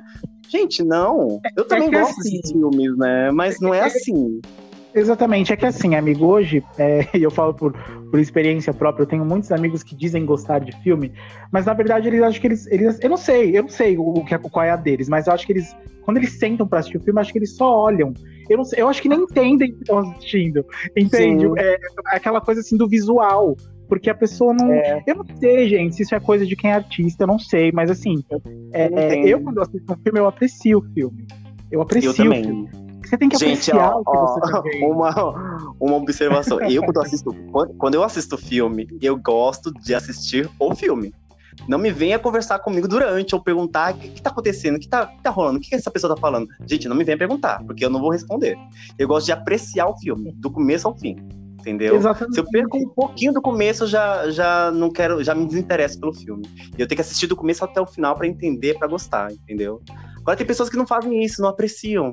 né? Essa, Não... essa é a magia, né? Essa é a magia do a magia do cinema. Então, assim, é, tentem assistir dessa, tentem ver o cinema, os, os filmes, Sim. sejam eles quais forem, qual estilo for, mas tenta ver com uma magia, porque esse é o intuito do entretenimento, né? É, é, é, te pegar ali pela mágica que ele transmite. Não é só sentar e assistir, ai, que filme chato. Pô, teve todo um trabalho ali teve toda uma equipe, teve, teve, toda uma é história. Verdade. Então, assim, tenta captar é, esse ladinho. A mensagem, Eu acho que né? a gente se aprofundou demais nesse assunto, entendeu? a gente do, do, do, do, do Nights aqui, que é o Baby Jam, mas agora a gente já pula pro fim, né? É... Depois, assim, de muitas idas e vindas, dando um resumão aqui para vocês, porque, gente, 55 minutos já de podcast, tá? É muita coisa. Desculpem. assim, gente, isso que a gente achou que ia ser menos, né? A gente achou que ia ser menos. Meu Deus, vai dar 15 minutos ali. Mas é que então, a gente assim, se empolga de falar sobre esse filme, que é maravilhoso, né? Muito gosta, é muito, é, soa natural, é muito gostoso. Sim. Então, assim, dando uma resumida na ópera, é, o filme, antes mesmo, gente, na fase de produção, é, ele ficou extremamente famoso e era um dos filmes mais aguardados ali, né? Porque a, a, a imprensa, a mídia fez tanto sensacionalismo em cima desse filme que assim as pessoas não aguentavam mais ouvir falar de Baby Jane e, e, assim nos bastidores elas se castigavam entende nas cenas de, de agressão é, elas se batiam né e aí tipo pô você me bateu de verdade porra meu mas é a cena você não aguenta, é uma Sim. cena. Você quer que eu passe realidade como se eu não enfiar a mão na tua cara? Então te teve esse lance assim delas se pegarem, em estúdio, é, puxão de cabelo, tapa, cuspe, chute. Então, é, assim, é, foi um filme pesado, assim, para ela, é, eu acho que psicologicamente. E, Só que tudo, isso, tudo infelizmente, isso. isso, infelizmente, não partiu delas, né? Isso que é mais triste. Porque, na verdade, sabendo dessa rivalidade entre as duas, o dono da Warner pediu pro diretor para que ele apimentasse a relação das duas, né? Exatamente. Pediu para que começasse uma picuinha com uma e com outra. E essa rivalidade é, piorou a partir disso, né? Quando o diretor realmente escutou o dono da Warner e foi lá e começou a fazer a caveira de uma e da outra para outra. Então, Aí assim, o que, que o Herbert... atrapalhar a outra. Exatamente. O que, que o Herbert está querendo dizer? É, elas já tinham a, a, o, a estranheza delas sabe? Então, assim, Sim. a mídia apimentar, chamava uma programa de televisão, ah, mas a John falou isso, isso de você, aí a Beth já ficava louca. Chamava a, a, a Beth num, num, a Joan num outro programa, ah, mas a Beth falou isso de você, aí ficavam loucas. Sim. Então, assim, a mídia, apesar delas não se gostarem, mas eram não se gostar, gente, de uma forma é, eu acho que sadia, porque a gente não é obrigado a gostar de ninguém, né? A gente, a gente trabalha com gente, pessoas que a gente não gosta, mas a gente tem que se, se, socializar, né? Então, assim, eu acho que essa era a rivalidade delas, mas a mídia, Hollywood, fez essa rincha tão grande delas. Hollywood é, semeou esse ódio que elas sentiram uma pela outra. E isso é muito triste, sim. porque elas poderiam ter sido amigas, poderiam ter sido grandes amigas, né? É verdade. Então, assim, é, no, no o filme, ele causou muito burburinho. Muito burburinho, então era um dos filmes mais aguardados. Mas, no meio desses burburinhos todos, nossa, duas atrizes rivais fazendo, muitas pessoas começaram a criticar também, dizendo, poxa, mas esse filme tá parecendo um circo, né? A gente só vê notícia que elas estão se pegando no, no, no, no, no set de filmagens, sai fofoca aqui, sai fofoca ali. Então, prestes a terminar as gravações do filme, é, o estúdio e principalmente elas estavam muito preocupados, porque o filme tomou uma proporção tão grande na boca do povo que eles estavam, eles tinham quase certeza absoluta de que o filme seria um fracasso, que seria um filme trash. Um na filme linguagem dos pessoas... jovens, flopado. Flopado, exato. Seria um filme flopado, falou certíssimo. Então, assim, existia muito essa preocupação. No entanto, que é, na última, no dia de gravar a última cena, Bette Davis não aguentava mais, Joan Crawford também não, porque elas falaram, caralho. É, desculpa, gente, eu de vez em quando solto uma porra. Ah, é caralho. normal. Mas, assim, é, elas falaram assim, poxa, é, eu acho que a gente tentou levantar a nossa carreira, mas eu acho que esse filme vai afundar a gente ainda mais, né? Sim. No entanto, que elas estavam tão convencidas disso, e o diretor do filme, ele falou: Meu Deus, já vou conversar com a minha mulher, pedir perdão pra ela, porque a gente não tem mais onde morar porque eu hipotequei minha casa para fazer essa produção. É, finalizaram o filme, né? Na, e eles promoveram uma premiere o lançamento do filme, onde, onde teria todos os críticos, Não, enfim, mais. É, detalhe, detalhe. O próprio dono da Warner, ele assistiu o filme, né, antes, e ele não gostou. Não. Ele achou que né, seria um fim, assim, da empresa. Na verdade, né? ele não gostou do final do filme. Ele fez o, o final, diretor né? regravar o final. É, então falei ele falou que ele não estava de acordo com o final. Ele não estava de acordo com o final, que ele queria que regravasse, enfim. O cara foi foi tudo certo. Mas ainda assim, aos olhos dele, não era um filme. Ah, porra, esse filme aí não vai, vai causar nada. Fizeram Sim. a premiere, a noite de premiere, e eram para estar nessa premiere. Ia estar tá toda a, a elite, né, de, de críticos de, de, Los Angeles, Hollywood, enfim. E era para estar tá as duas grandes estrelas do filme. Porém, Bette Davis falou: não vou, não vou, se eu estou caindo. Passar essa vergonha? Mas eu nunca. Morta, não sairei de casa. Ficarei deitada, fumando meu bom cachimbo. e eu não vou. Então, assim, Bette Davis simplesmente é, não apareceu. Porém, Joan Crawford tinha ciência do que poderia acontecer. Na verdade, ela já tinha 99% de certeza de que o fracasso aconteceria. Mas ela falou: Sim. não. É, carre... Tendo o filme sendo uma merda ou não, eu, é a minha imagem ali, então eu vou ter que carregar o sucesso ou o fracasso nas costas. Joan Crawford foi mulher, Joan Crawford foi nessa premiere, chegou tímida, com tapa, né? É, mas chegou assim meio disfarçada, né? Com lencinho na cabeça. É, disfarçada, mas foi lá, pelo menos, né? Prestigiar. Gente, na exibição, começou a exibição do filme. O público simplesmente levantou e aplaudiu em várias cenas do filme. Joan Crawford, que estava disfarçada com o lencinho na cabeça, ó, tirou. Né? Se mostrou, né? Finalmente, olha Joan Crawford ali, olha que apareceu. E assim, resumindo a ópera, gente, o filme foi o oposto do que todos pensaram que seria. O filme foi um sucesso, foi aplaudido. Quando acabou essa premiere, Joan Crawford precisou ser escoltada, porque todos estavam em cima querendo fotos, querendo autógrafo. E Bette Davis, coitada, chupando o dedo, né? Ficou revoltada porque não estava lá, né? Quis dar uma de ah, se é o fracasso, não vou aparecer. Sim, sim. Gente, resumindo a ópera, o filme foi um sucesso absoluto. Na primeira semana, primeira semana em cartaz, o filme faturou quatro vezes mais do que o valor o orçamento, o valor inicial. Então, na primeira pois semana é. atrás. Então, assim, na primeira semana é, surgiram também um, foi, acho que foi uma, uma foi a história mais assim louca, né? Porque, enfim, o medo gigante do filme ser uma merda. De repente viram que o filme foi um sucesso, surgiram as indicações do Oscar. E para nossa é. surpresa, aí que pega surpresa, meu Deus do céu, quem foi indicada ao Oscar por O que terá acontecido a Baby Jane? Herbert, você, por favor, fale. Não, além dos detalhes técnicos, né, como figurino, né, acho que, se eu não me engano, fotografia e tudo mais, infelizmente aconteceu uma coisa boa e ruim. Por quê? A nossa queridíssima Bette Davis foi indicada como melhor atriz. É isso mesmo, para John Crawford não foi indicada. Para a revolta de Joan Crawford. Gente, a John ideia Crawford. de Joan Crawford. Joan Crawford entregou a personagem principal para Bette Davis porque achou que ela seria uma bosta, uma caricata, e ela seria a mocinha que concorreria ao Oscar. Foi ao contrário. John Crawford não recebeu indicação ao Oscar. E o que terá acontecido da Baby Jane? Recebeu cinco indicações. E a, e a, principal era de melhor atriz para Bette Davis. Joan Crawford Sim. ficou revoltada, decidiu que não iria mais participar de nenhuma premiere, de nenhuma festa de lançamento do filme. E Bette Davis foi, né? Claro. Só que aconteceu claro, uma coisa né? muito chata, muito chata. É, Joan Crawford não era um exemplo de pessoa, gente. A bicha era ruim. Sim. Ela tinha toda uma é. classe. Você imagina uma mulher assim, com uma classe, com uma elegância, com uma beleza, mas que não valia um real por dentro. John é, por dentro não, não valia mesmo. Por dentro não, é. era tudo pela fama e pela, e pela beleza. Então, assim, Herbert, conta um pouquinho pra gente do que a Joan Crawford aprontou depois que ela ficou sabendo da indicação é, de Bette Davis ao Oscar. Assim, normalmente, quando uma pessoa, um colega seu, é indicado para algum prêmio, é elogiado, a gente fica feliz, né, pelo crescimento do seu companheiro ali de cena tal.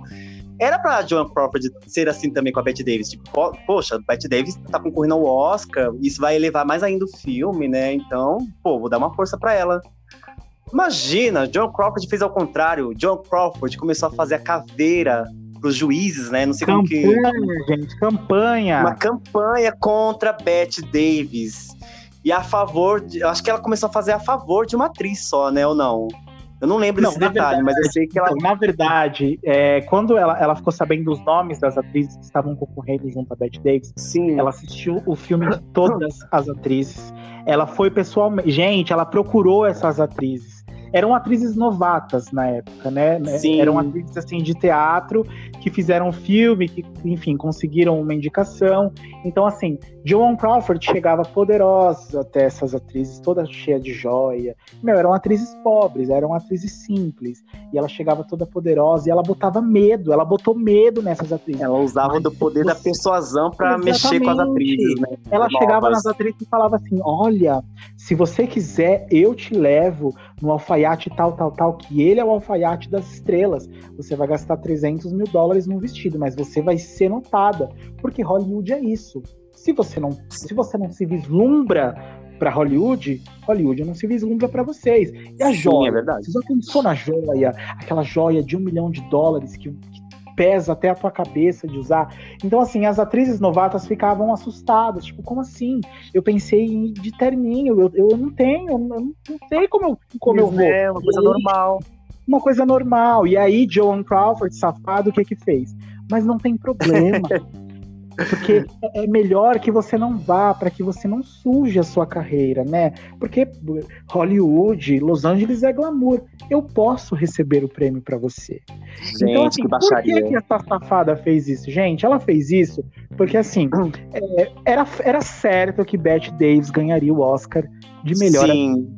Era, era, era certo. Pra ganhar era cotada para ganhar. Então, assim, é, e John Crawford, revoltadíssima por não ter tido uma indicação, ela falou: olha.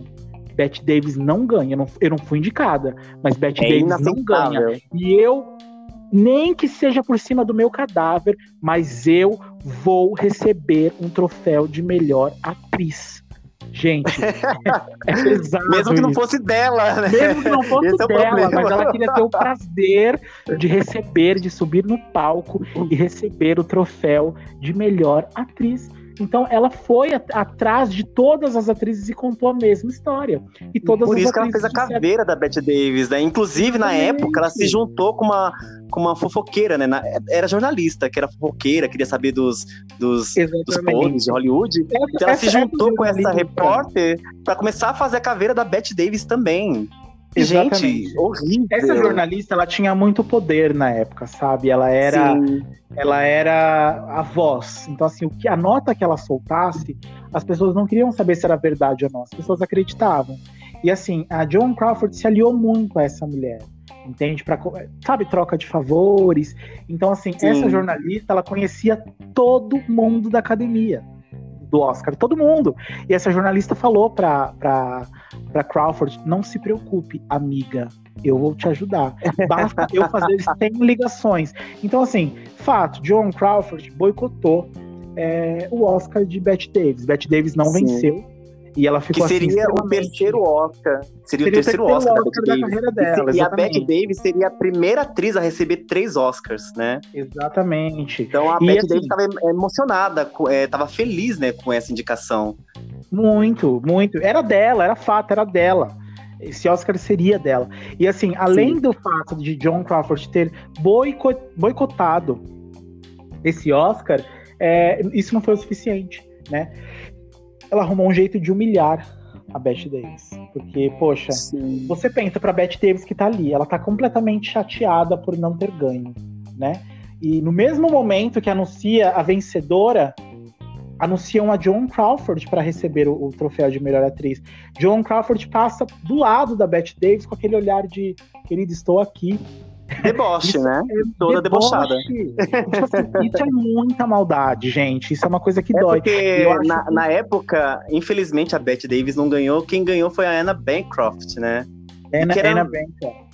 Isso, por um filme que, assim, é bom, mas parece que a atriz não, não foi espetacular igual a Bette Davis não, foi, foi um né? filme X, foi gente. Também, mas... Eu pesquisei os filmes da época e esses, os filmes que as atrizes que, que concorreram ao Oscar não eram nenhuma atriz, não eram relevantes ao ponto de, de tirar o troféu da Bette Davis. O que aconteceu Sim. ali foi um boicote, sem sombra de, de dúvidas, promovido pela colega de, de, de cena dela. E, e, isso causou uma revolta muito grande na Bette Davis. A Bette Davis, a partir desse dia, ela ficou com um ódio mortal da Joan Crawford, mas mortal mesmo. Né? Era um ódio assim que é, não, não era mais Hollywood que promoveu. Foi a própria Joan Crawford que promoveu. Porque Joan Crawford, gente, ela, ela, ela, assim, ela fazia tudo pela fama. Ela era, ela, ela sempre queria ser linda, ela queria ser a mais talentosa, a mais perfeita, a mais influente. E não, não, não importava quem ela precisasse pisar para isso ou o que ela teria que fazer, né? Sim, então é existe uma conversa de um, um dos melhores amigos da Joan Crawford que na noite do Oscar pediu para ela não faz isso, você vai acabar com você e com a sua carreira. E ela falou assim: não, eu vou fazer porque é o que eu quero. Essa noite eu subo, eu subo na, naquela plateia e eu pego o troféu de melhor atriz. Então, assim, poxa vida, é pesado de você. Pensa assim, eu, eu, às vezes eu me coloco no lugar da, da Dave, sabe? É, é, foi pesado, porque além do baque que ela sofreu por ter perdido, né? Ela vê a colega dela de cena entrando para receber um Oscar por outra pessoa e ela sabia, no fundo ela sabia Sim. já que a, a, que tinha a mão da John Crawford nisso, né? Que tinha a mão nisso. Então, assim, a, a Bette Davis pegou um ódio mortal. E o, o curioso Sim. de tudo isso, gente, que a gente não comentou, é que assim, é muita informação, a gente se empolga falando. é verdade. É, elas sempre, se, elas nunca se gostaram, mas sempre se respeitaram muito em cena. Elas sempre é, se admiraram muito em cena, porque Joan Crawford, ela era beleza. Bette Davis era talento. Porém, Joan Crawford também tinha talento. Né? Ela não era uma Bette. Davis da vida, mas era uma grande atriz. No entanto, que levou um, ganhou um Oscar. Ela tem um, Oscar nas costas, né? Então, assim, sim, sim. É, só que Bette Davis, ela, ela, Bette, a criação é, era diferente. Bette Davis, ela era mulher do povo. Bette Davis foi criada na, na, na ralé. Então, assim, ela era maloqueira, ela era bocuda. John Crawford não, sempre foi, sabe, na seda, aquele luxo, Sim. aquela estruturada toda. Então, assim, a Bette Davis, ela nunca elogiou a, a Joan Crawford. E no fundo, tudo que a, a Joan Crawford queria, eu acho que até mais do que ser é, famosa, do que ser reconhecida. Era o reconhecimento ter, da Bette Davis. Era ter o reconhecimento Sim. da Bette Davis. Porque elas passaram a vida todas dela, a vida toda delas é, sendo é, disputar. Era uma disputa entre elas de papel. Sim, então, assim, existia a vida toda delas. Quando a, quando a Crawford era da MGM, a, a, Davis da Warner, quando as duas eram da Warner. Então, assim, sempre teve essa rivalidade delas. Quem vai ganhar o sim, papel? Sim. Quem vai ganhar o Oscar? Quem vai atuar melhor? Então, assim, sempre. Quando a Davis ganhou o Oscar, o primeiro, acho que foi o primeiro Oscar da Davis, a Joan Crawford mandou para ela um buquê de flores e elogiou ela. Então, assim, a Joan Crawford não tinha o problema em elogiar. É, eu acho que a Joan Crawford até foi essas mulheres de malandro, sabe? Que apanha, apanha, apanha e tá lá. é, mas é, é verdade. verdade. A Joan Crawford sempre, é, ela tentou. Joan Crawford sempre tentou ser amiga de Bette Davis. Porém, a Bette Davis sempre não correspondia, né? Não tem problema. isso. E assim, fala, mas né, fundo... Eu concorri, eu, eu, você foi indicada ao Oscar, você ganhou o Oscar, Bette Davis, e eu te mandei flores. E agora eu, eu ganhei o Oscar também e você não me mandou nada, nem um parabéns. Exatamente. Então eu acho que esse ressentimento da John Crawford era, era por isso, né? Porque a Bette Davis não reconhecia ela como talentosa, e sim como um rostinho bonito em Hollywood. Eu acho que ela esperava isso da Bette Davis e provocava a Bette Davis pra chamar atenção também, né? Pra ela. E uma pena, Porque, e assim. A Ariana, é uma... assim funciona. A Ariana é então, normalmente assim. Não, eu né? entendo, assim, até tudo bem que a Ariana é assim, mas eu acho que entra também o lance de sentimento, de você, de, de empatia, né? Porque, assim, por mais que é eu não goste, eu falo por mim, por mais que eu não goste de alguém, eu não sei tratar as pessoas mal. Ainda, ainda mais nesse nível de maldade. Porque é, era, uma, era uma luta assim. Você via que John Crawford ela, ela, ela tentava desesperadamente a aprovação e a amizade de Bette Davis. né? E, e a Beth, porra, quem é essa mulher? Sabe? Ah, essa mulher pra cá do caralho. Não quero essa Sim. mulher aqui. Então, assim, isso é muito triste. E eu acho, assim, que Beth Davis, gente, eu sou apaixonado por ela, mas eu acho que a gente tem que, tem que concordar que ela foi muito ela foi muito fria e foi muito egoísta, porque Bette Davis dura, né? caída. Na época do, do, do, que terá acontecido a Baby Jane, ninguém mais lembrava, ninguém mais sabia quem era Bette Davis. Ela era uma atriz da Broadway. E assim, graças a Joan Crawford, que ela se reergueu, porque a Bette Davis, ela, ela, ela trabalhou até o fim da vida dela. Ela trabalhou até é o verdade. fim, diferente da é Crawford. Verdade entendeu? Bette Davis, ela morreu trabalhando. Então, assim, quem levantou Bette Davis foi John Crawford. Então, eu acho que não houve essa esse agradecimento, não em público, porque a Bette Davis ela sempre soube que ela devia isso a Crawford. No entanto, que ela, ela, ela, ela, ela tinha, ela mantinha um sentimento. É meio coisa de louco mesmo, mas ela mantinha um sentimento grande pela Crawford. E uma coisa assim bem triste que elas não se falavam mais, né? Elas, a, a, a, a Davis criou um ódio mortal pela Crawford, anos se passaram, elas não se falaram mais. É, infelizmente, a Joan Crawford recebeu a notícia de que estava com câncer. E isso, isso foi muito triste para ela, porque ela, ela estava trabalhando, né? A Joan Crawford ela começou a fazer filmes assim ridículos, sabe? Filmes bem ruins mesmo. Só ela... que um detalhe, né? Que isso a gente pode falar num novo podcast, né? Isso se as pessoas pedirem. Com certeza vão pedir. que as duas iam trabalhar juntas novamente. Por incrível que pareça, as duas iam se juntar num novo filme e ia ser com o mesmo diretor e tudo mais, ia ser um filme também naquele, naquela linha de Baby Jane, só que por um motivo fez com que as duas não trabalhassem juntas, né? Exatamente. Foi aí que piorou mais ainda a relação das duas, que foi Exatamente. no filme que aqui no Brasil se chamou Com a Maldade na Alma, o nome do filme em português. Sweet Charlotte. Então, assim... A gente pode é, fazer realmente... um novo podcast mais pra frente sobre esse filme também, é, viu? É, isso, isso, isso, isso, cabe em outro podcast, mas sim, é, é depois, é, apesar dessa rivalidade delas, da, da Davis não, não querer mais falar com, com a Crawford e tudo mais, elas, elas iriam fazer um, um, um novo filme. E muitas pessoas sim. ainda acharam que seria uma sequência da Baby Jane, mas, gente, não era sequência. Mas elas sim, sim elas protagonizariam um novo filme. Começaram as gravações desse filme, foram até um certo ponto, mas aí é um assunto para um próximo vídeo. Então a gente pula.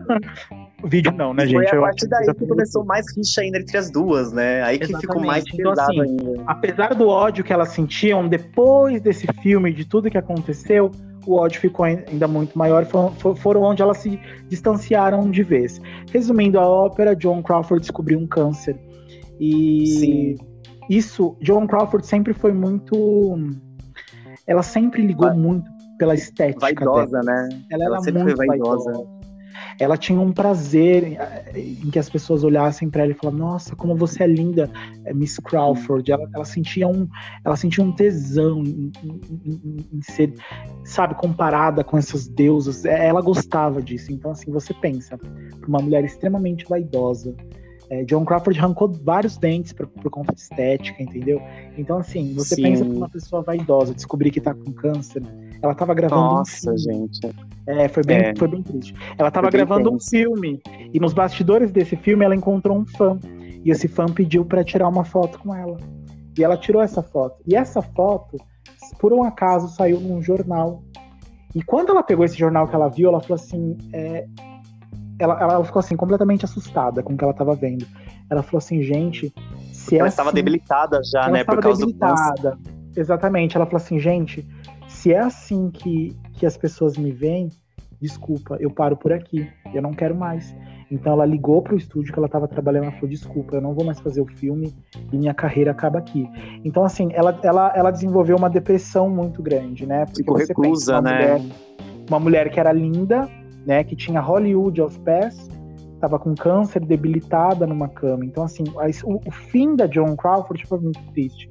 E houve uma Sim. entrevista, né, é, dias antes de morrer, em que perguntaram qual era o maior desejo da Joan Crawford e ela virou assim com os olhos cheios de lágrimas e dizer que era um, um reconhecimento da Bette Davis, era o maior desejo ah, dela. Então, triste, olha gente. que pesado. É muito pesado, triste, porque assim, é assim uma história de glamour, uma história de luta, porém é, tem muito assim é, por trás de tudo isso. Sim. Ela no leito da morte era o que ela mais queria.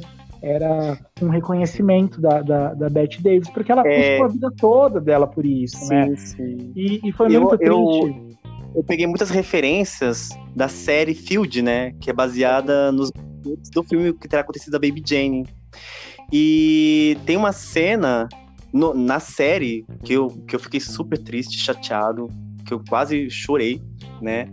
Que é quando a Bette Davis descobre, né, que a John Crawford está com câncer e o parceiro de cena delas no Baby Jane, que era um pianista, que ficou se tornou muito amigo Davis, né, esse pianista, o ator que muito fez. Amigo, Inclusive, muito amigo. Ele o melhor ator coadjuvante pelo, pelo filme também.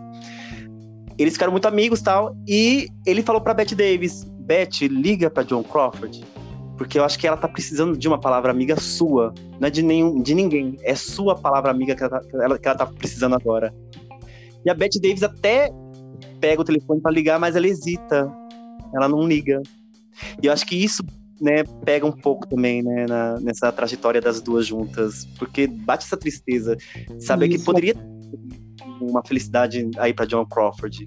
E isso aconteceu de fato, né? A filha da a filha da Davis, ela relata que é, foi um quando a, quando ligaram a, a produtora ligou para Bette Davis para dizer Bette, a Joan tá com câncer. É, diz que a Bette sentou, ela não falou nada, gente. A Bette Davis ela era muito fria, né? é, por fora ela era muito fria, mas a gente sabe que por dentro ela sentia tudo. Então, quando Sim. ela ficou sabendo disso, ela sentou e ela não falou nada, mas os olhos dela falaram por ela. Ela sentiu aquela dor, porque eu acho que no fundo ela não desejava nenhum mal para Crawford. Eu acho que no fundo, sabe aquela coisa de, de amor enrustido? Eu acho que ela mantinha um amor enrustido pela, pela Crawford e vice-versa. Então ela ficou muito mal por isso e foi confirmado pela filha de que ela pegou o telefone, né?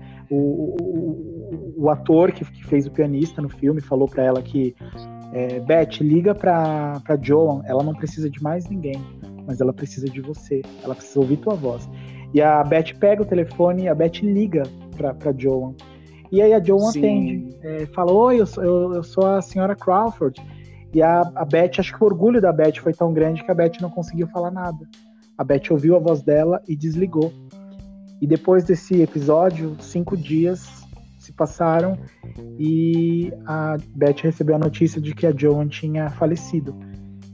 Nossa, e gente. é muito pesado, sabe? Porque é eu pesado. acho que a, muito, porque a Beth ela carregou com ela esse rancor, né? Porque é, pensa é, aquela história, uma pessoa lutar por você a vida toda, né? Porque foram 40 anos juntas batalhando, então assim, é, a Crawford lutou pela, pela amizade e pela aprovação da Beth por 40 anos, gente. É muito tempo, né? E ela nunca Sim. teve. E ela morreu sem essa aprovação, que era o que ela mais queria. Então eu acho que é, no momento da morte, no momento que a Davis descobriu essa que, que, a, que a Joan tinha morrido, eu acho que ela sentiu essa, esse sentiu. peso ela sentiu que não poderia mais é, correr atrás, né? Que ela não poderia mais reverter essa situação. Não tinha mais o que fazer, né? E no entanto que depois, um episódio depois da morte da da, da Davis, uma da Crawford, uma repórter perguntou para Davis o que que a Davis achava da Joan Crawford e a Davis falou, ela era uma ótima atriz. É só o que eu tenho para falar. Ela era uma ótima Sim. atriz. E ela não quis falar mais nada, porque é, quem cala consente, ela sabe ela sabe, sabe? Ela sabe que ela foi, ela foi má também.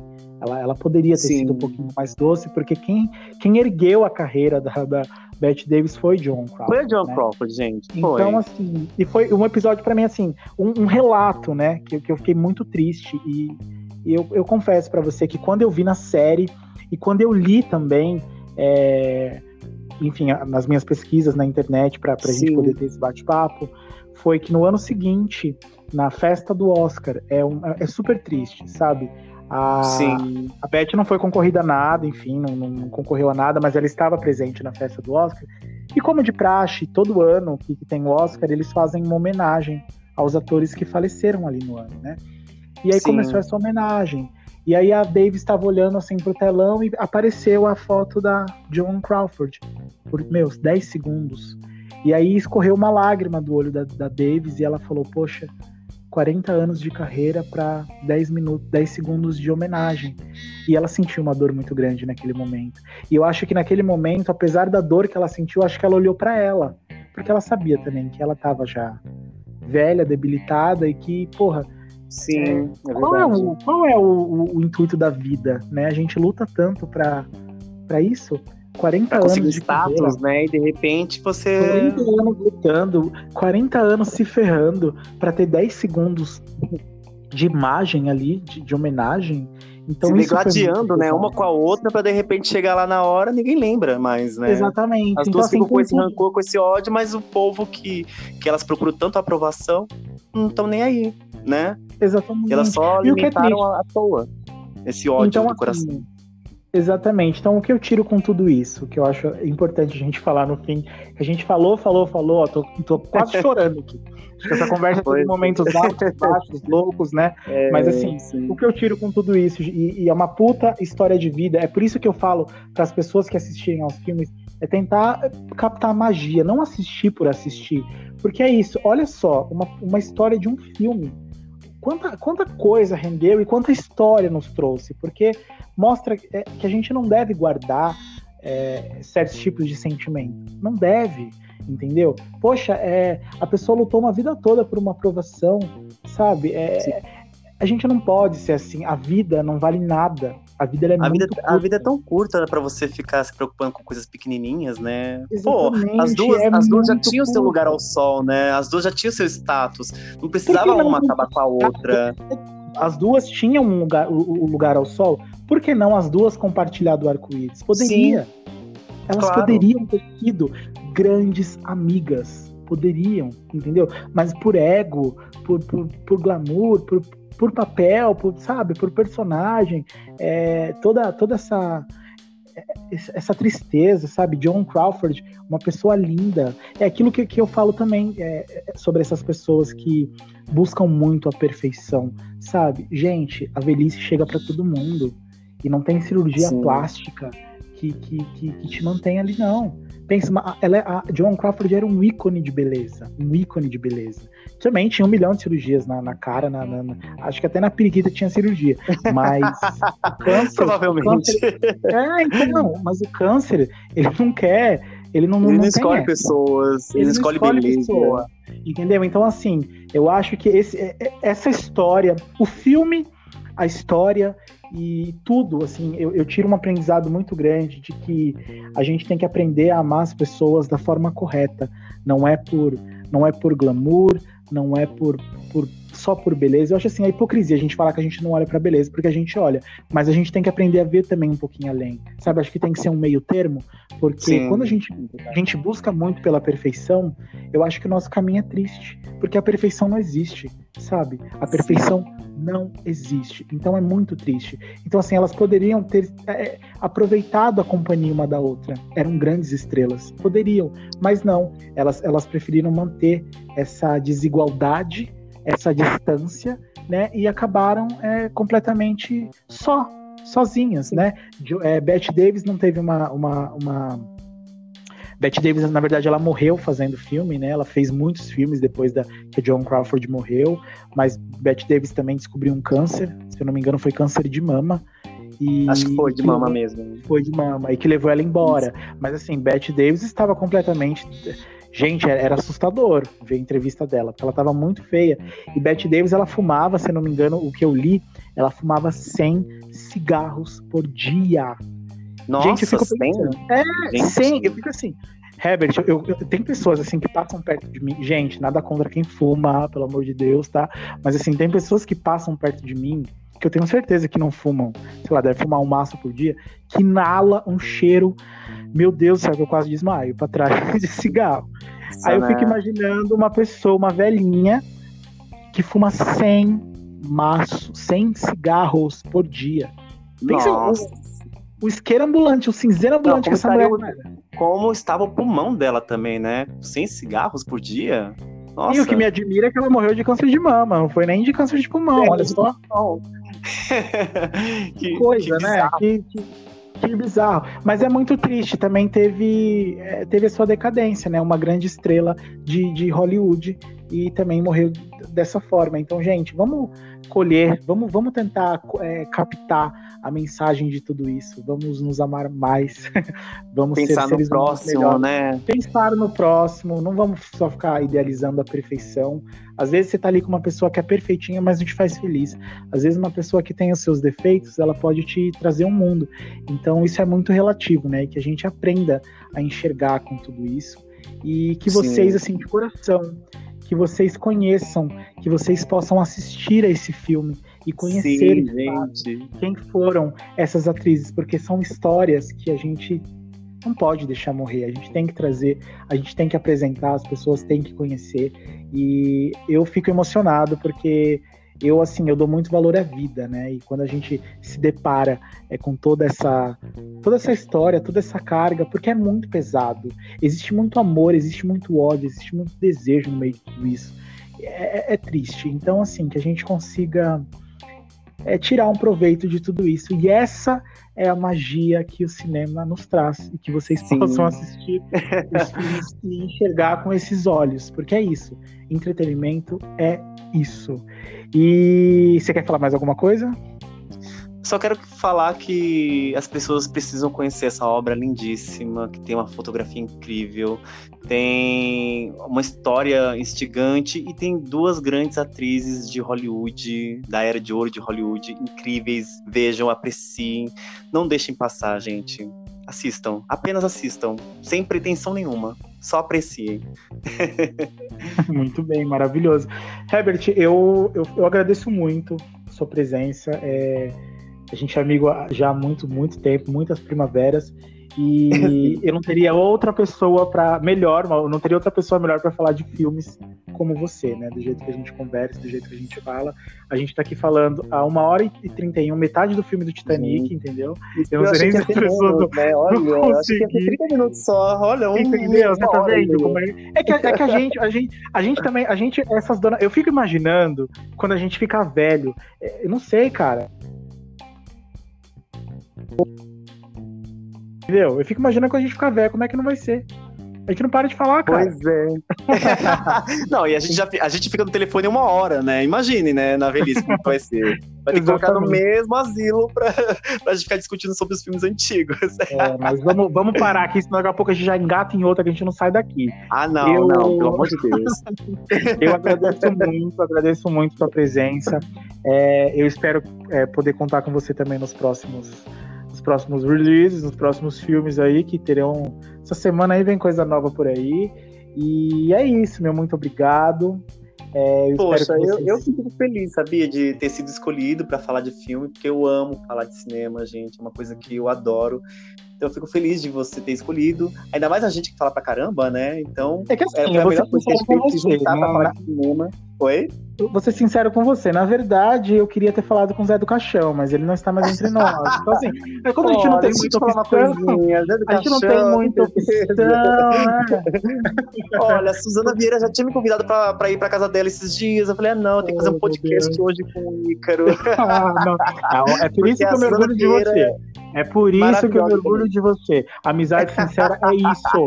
Não é igual de Beth Davis e John Crawford. Tenha não, gente... como exemplo. A gente torce um pelo outro e quer o crescimento, nem que seja juntos, né? A gente torce um pelo é outro. Aí. É isso aí, sempre. gente. Então, muito obrigado. Muito viu? Obrigado, eu que agradeço, muito obrigado. E vocês aí, é, enfim, assistam o filme, me mandem um direct, conversem comigo, me falem o que vocês acharam, me, me falem o ponto de vista de vocês. Se você quer deixar seu arroba, Herb. Ah, o meu arroba, deixa eu ver, é Herbert, H-E-B-R-T, Herbert.freitas, pra me acharem no Instagram, viu? Isso, gente, sigam ele que ele tá doidinho pra casar, tá bom? Sigam Qualquer coisa, acessem a página do Ícaro que vocês me acham também, que eu tô lá. Perfeito. É isso aí, gente. Meu muito obrigado e até a próxima. Mais uma coisa, mais uma Tchau. coisa. Se querem, se querem né, um novo podcast, peçam aí filmes, né, que vocês querem saber mais sobre, que a gente vai falando, né? De repente. Sim, olha, olha só, cara.